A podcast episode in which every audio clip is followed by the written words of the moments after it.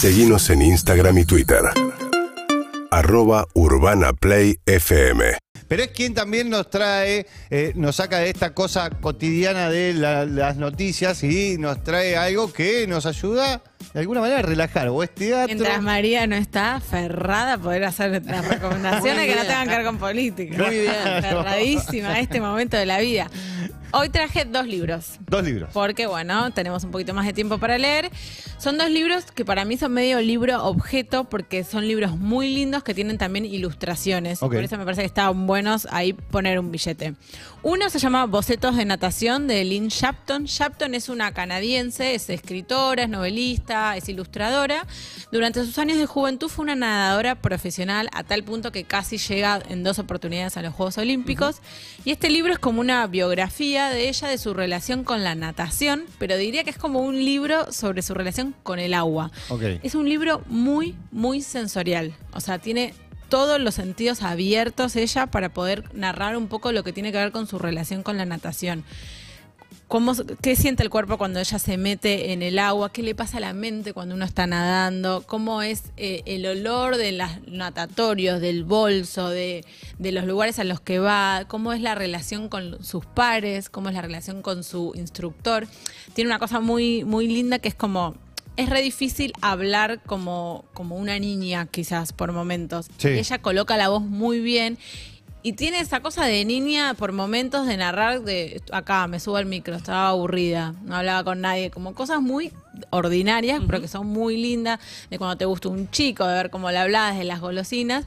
Y también hace un mapeo de lo que son las piletas donde ella nadó toda su vida, de los olores, de las mallas, por ejemplo, que se que usó durante toda su vida.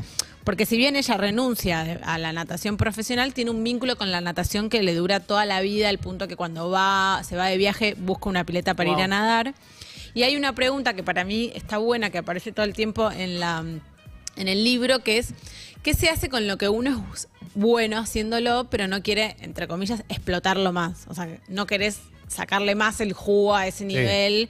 No sé, lo pienso con gente que hace giros en sus laburos, que capaz, sí, soy muy buena haciendo algo en mi laburo, pero quiero cambiar, quiero hacer otra cosa. Entonces, es muy lindo. O no, eh, quiero, o no quiero subir a ese nivel de competencia, que significa ser, tratar de ser el mejor. Claro, y hasta qué punto, Claro. ¿no? Llegar con eso. Entonces, nada, obviamente es un libro que a las personas que nadan les va a encantar, o sea, no, no tengo dudas. También pienso que alguien que hizo algún deporte bastante con disciplina cuando era chico también. Y otra cosa que tiene bueno es, bueno, ¿qué se aprende con ese tipo de disciplina? ¿Dónde meter eso después? Sí. Es un libro precioso, lo recomiendo mucho, editó Blatt y Río, se llama Bocetos de Natación. El siguiente es un libro muy lindo también, pero inquietante.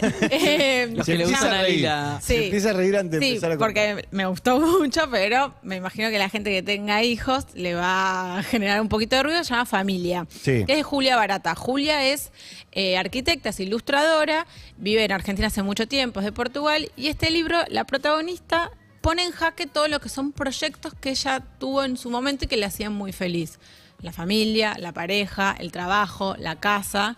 Y en esa búsqueda por reencontrarse con las cosas que realmente la ponen contenta, bueno, hay un- una cierta angustia, por supuesto, que se ve muy bien en, en- en el libro Familia, porque bueno, por ejemplo, para mí una cosa que tiene muy linda es que no hay viñetas. Es todo medio caótica la lectura de, de familia, este libro, que es un poco, para mí, como una metáfora de que la vida ordinaria, de que el trabajo, todo medio que te aplasta. Y que si vos no, no, te- no cuidás a la persona, o sea, a la persona que sos y lo que decías, te lleva puesto Sí, claro. todo eso. Y en esa búsqueda que tiene por reencontrar y por poner a cuestionar algunas cosas, hay como mucha. Hay, ahí sí consumo drogas legales, consumo drogas ilegales, sale de fiesta, sale con gente, se va de viaje, como todo lo que uno hace para estar en movimiento y a ver qué, qué se mueva la dispera, a ver qué encontramos.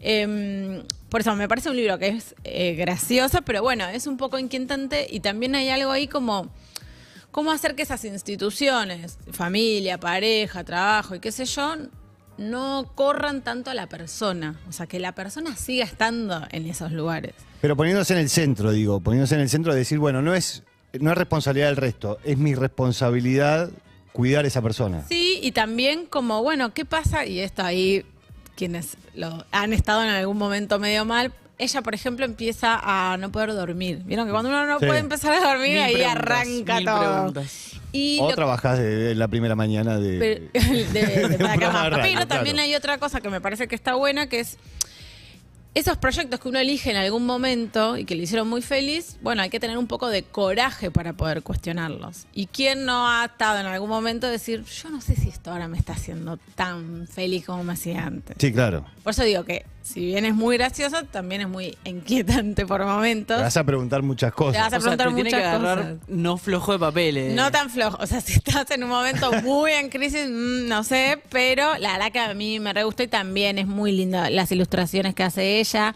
y cómo pone en palabras todo lo que va pasando, tipo el juego de las del negro con el rojo, que es como medio un damero, Sí. me imagino. Y nada, está bárbaro. Y después escúchense una entrevista de Julia porque es muy piola. la- Las entrevistas que escuché me dio mucha... Vos recién decías que el primero es un libro para invertir. El primero que recomendaste. Los precios no te los vamos Claro, a decir no al te los aire vamos porque a vamos decir. a cuidar la industria editorial siempre. pero son libros sí. No, no, no son carísimos, ¿eh? No, no, no, pero digo, esto venía, quería hacerte una pregunta respecto de. Son, viene el verano, la gente tiene más tiempo para leer y todo eso. ¿Es papel o eh, digital? Yo soy full papel, pero gente antigua, ¿sabes? Sos gente antigua. Sí, sí, no. No, pero por ejemplo, ese libro que tiene, que lo- los dos libros que trajiste hoy, que tienen muchas imágenes y todo eso, es full papel. Full papel.